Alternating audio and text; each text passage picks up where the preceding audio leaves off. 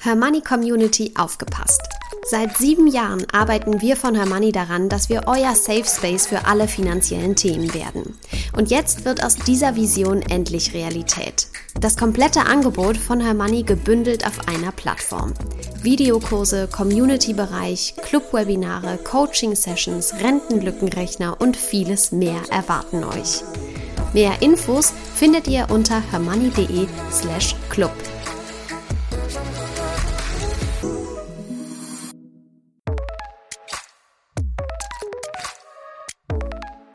Das Hörmoney einmal eins. Finanzen einfach erklärt mit Simin und Saskia.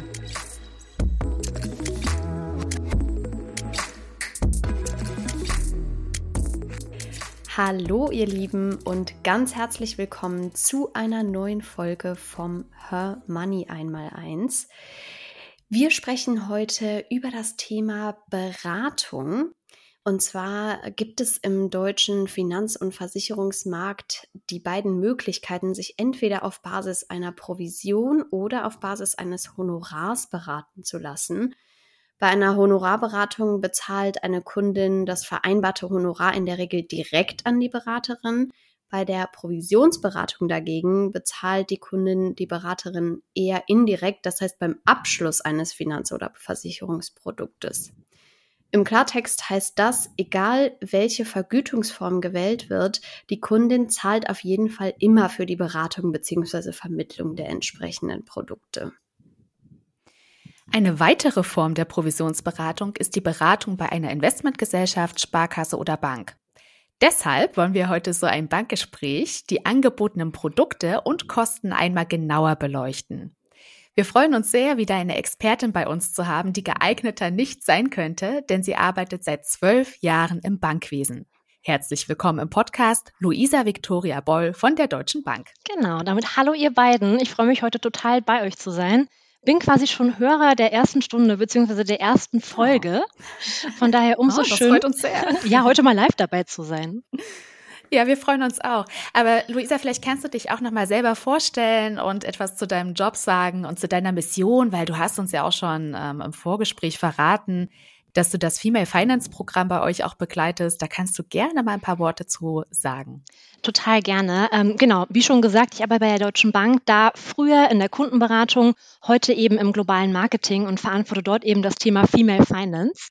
Ich muss dazu sagen, für uns ist es wirklich ein Herzensthema, denn wir haben uns einfach das Ziel gesetzt, wirklich Kundinnen, aber eben auch Frauen ganz im Allgemeinen zu mehr finanziellem Selbstvertrauen zu verhelfen. Das durch eben diverse Projekte, die wir eben aktuell schon am Laufen haben, wollen wir Frauen eben wirklich ermutigen, sich mit dem Thema Finanzen, aber auch mit ihren eigenen Finanzen eben wirklich mehr auseinanderzusetzen. Dabei schauen wir uns eben den Menschen als Individuum an und eben nicht immer nur die Zielgruppe und schauen hier, wie wir wirklich individuell auf Lebensumstände oder eben auf Eigenschaften eingehen können. Mhm. Luisa, warst du denn auch während deiner Ausbildung Teil von so Beratungsgesprächen bei der Deutschen Bank? Saßt du da mit drin, wenn sich die Frauen und Männer haben beraten lassen? Ganz genau. Also quasi in dem Fall dann meine Kundinnen, ähm, die vor mir saßen oder eben auch Kunden, ähm, in der Privatkundenberatung spricht dann eben vom Thema einfach nur Kontoeröffnung, ähm, Richtung Geldanlage, Vorsorge für Kinder oder für einen selber. Ähm, das waren zumindest früher alles auf jeden Fall meine Themen in der Praxis. Ja, damit haben wir ja wirklich eine perfekte Expertin für unser Thema heute. Was uns am Anfang interessieren würde, Luisa, finanzielle Vorsorge ist vor allem für uns Frauen besonders wichtig. Was glaubst du, warum trauen sich Frauen trotzdem oft nicht so richtig an das Thema heran? Ähm, ich glaube, vielleicht nur noch mal, um die Wichtigkeit zu unterstreichen. Wir wissen ja mittlerweile alle, und es ist ein bewiesener Fakt, dass Frauen eben wirklich tendenziell weniger verdienen als Männer, folglich eben auch weniger Rentenansprüche haben. Sprich, wir sprechen hier von der Lohn- oder eben auch von der Rentenlücke. Hm. Daraus resultierend, wenn ich eben einfach weniger Geld zur Verfügung habe, kann ich auch weniger sparen oder weniger investieren so entsteht wiederum die Spar- oder eben auch die äh, Investitionslücke. Also es ist hier wirklich umso wichtiger, eben auch zu gucken, welche Produkte, welche Verträge können das eben vielleicht ein bisschen auffangen. Und wir sehen eben auch in unseren Zahlen, dass Frauen tendenziell eher noch ein bisschen die klassischen Sparerinnen sind, hm. sprich eben das Geld eher auf dem Spar- oder auf dem Girokonto liegen lassen. Wir haben aber auch einen gestiegenen Leitzins, so dass man auch wirklich mittlerweile wieder sagen kann, man bekommt, wenn ich es so sagen darf, gute Zinsen eben auch auf Einlagen, sprich zum Beispiel auf Festzinssparprodukte. die eben zum Beispiel ein Baustein sein könnten. Man kann natürlich auch an der Börse investieren. Auch da sehen wir aus Zahlen, dass Frauen da immer noch ein bisschen nur Scheu davor haben, eben auch an den Aktienmarkt zu gehen. Kann aber eben auch eine Beimischung sein. Und ich glaube, hier geht es gar nicht darum, Expertin oder Experte zu werden, sondern eben wirklich darum, sich auch mal beraten lassen. Ne? Weil es gibt eben Experten, die man auch in diesem Thema einfach fragen kann. Warum es immer noch ein bisschen, würde ich sagen, schwieriger ist für Frauen am Kapitalmarkt, schwieriger, glaube ich, auch in Anführungszeichen, mhm. ähm, hm. sind auch Glaubenssätze. Und das sind Sachen, die wirklich sehr, sehr weit zurückliegen. Also, ich weiß nicht, vielleicht erinnern wir uns noch an Kindergarten, an Schulzeit, irgendwie Jungs sind besser in Mathe als Mädchen. Finde ich, ist so ein sehr plakatives Beispiel, mit dem es sehr oft anfängt, was sich aber wirklich in unserem Leben eben durchzieht. Ja, so dass eben Männer stereotypisch eben analytischer sind, Frauen dafür eben sprachgewandter und so sich eben auch dieses Finanzthema ein bisschen ins Ungleichgewicht kommt, würde ich mal sagen. Man kann auch sagen, dass zum Beispiel mit gleichem Wissensstand sich Männer eben einfach mehr zutrauen, weil mhm. Frauen eben einfach sicherheitsbewusster oder eben risikoaverser sind in ihren Themen. Wie gesagt, es gibt mehrere Möglichkeiten, mehrere Bestandteile, die sich auf jeden Fall lohnen, etwas zu tun. Und ich glaube, hier ist auch wirklich, ja, nur nochmal der Appell, vielleicht auch mal wirklich sich mit seinen eigenen Finanzen auseinanderzusetzen und zu gucken, welches Produkt passt eigentlich zu mir. Ja, das Thema, das du jetzt angesprochen hast, äh, war ja auch unter anderem Money Mindset. Dazu haben Simin und ich auch relativ am Anfang unserer Hör Money einmal eins Karriere eine Folge aufgenommen. Also hört da sehr gerne noch mal rein. Aber du hast natürlich recht, Luisa. Viele Frauen trauen sich noch nicht so richtig dran an dieses Thema und favorisieren dann eine Beratung, zum Beispiel dann auch bei der Bank. Aber zu welchen Themen kann ich mich denn beraten lassen? Also mit welchen Anliegen kann ich jetzt zu euch kommen? Mit wirklich allen Themen rund um das Thema Finanzen.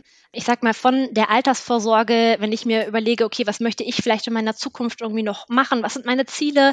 kann aber auch für den Partner, die Partnerin, die Familie, das Kind sein. Von der Kontoeröffnung generell das Thema Sparen, Sachversicherung, also auch eine Hausrat, eine Haftpflichtversicherung oder eben auch eine Rechtsschutzversicherung, ob ich ein Haus kaufen möchte oder mir vielleicht auch den Traum von einem neuen Auto ermöglichen mag. Das sind alles Themen, die eben wirklich man mit seinem Bankberater, Bankberaterin besprechen kann. Es muss auch noch nicht mal, ich sag mal, der konkrete Produktwunsch sein, den man hat.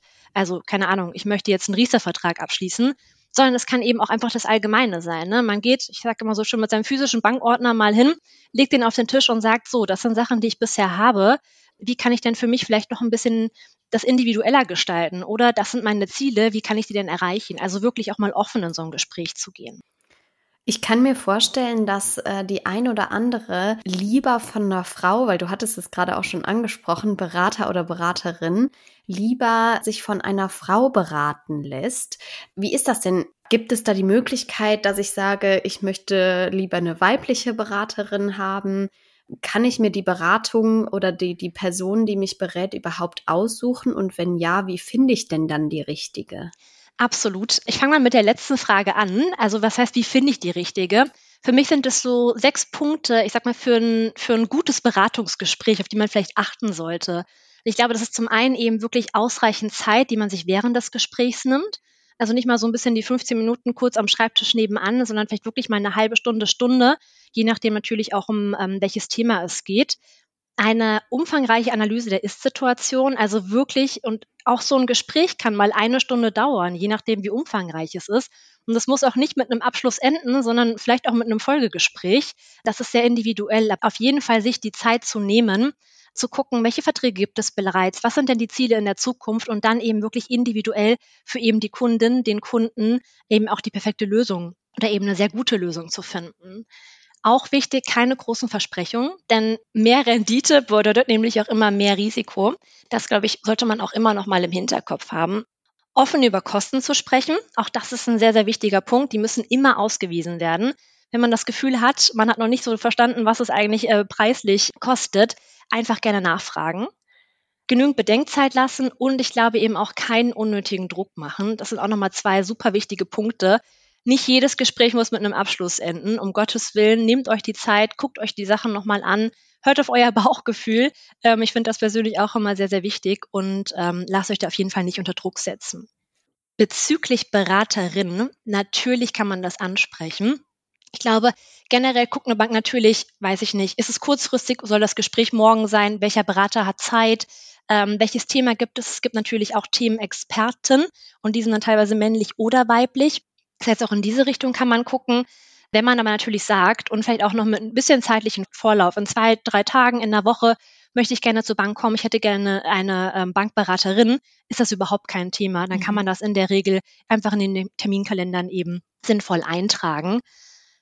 Bezüglich, ähm, vielleicht kann ich mir schon mal was vorher aussuchen, haben wir ähm, in der Deutschen Bank eben auch sogenannte Filial-Homepages, die wir aktuell noch ausrollen.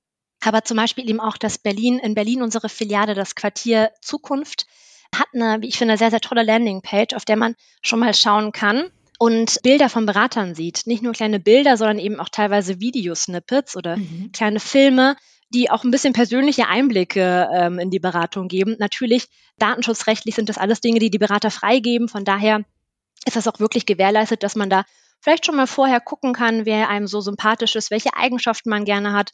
Mag man die Beraterin mit dem Hund oder lieber den Berater, der irgendwie gerne an seinen Autos rumschraubt? Gibt, glaube ich, einfach noch mal einen persönlicheren Touch.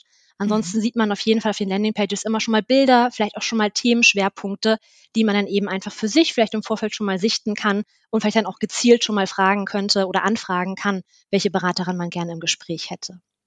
Jetzt war einer deiner ersten erwähnten Punkte diese Analyse der Ist-Situation. Ich kann mir vorstellen, dass man da wahrscheinlich auch zu Hause nochmal in den eigenen Ordnern schauen muss. Was hat man eigentlich für Verträge schon abgeschlossen? Wie sorgt man schon vor? Man vergisst ja auch manche Dinge, ja? Also gerade wenn man vielleicht das letzte Mal vor zehn Jahren zu so einem Gespräch in der Bank gewesen ist, hat man das vielleicht gar nicht mehr so auf dem Schirm welche Unterlagen bringe ich denn dann am besten mit zu so einem Gespräch zu euch? Das ist eine sehr wichtige Frage und ich glaube auch eine sehr individuelle Frage, weil das sehr vom Thema abhängt, dass ich vielleicht in die Beratung gehe.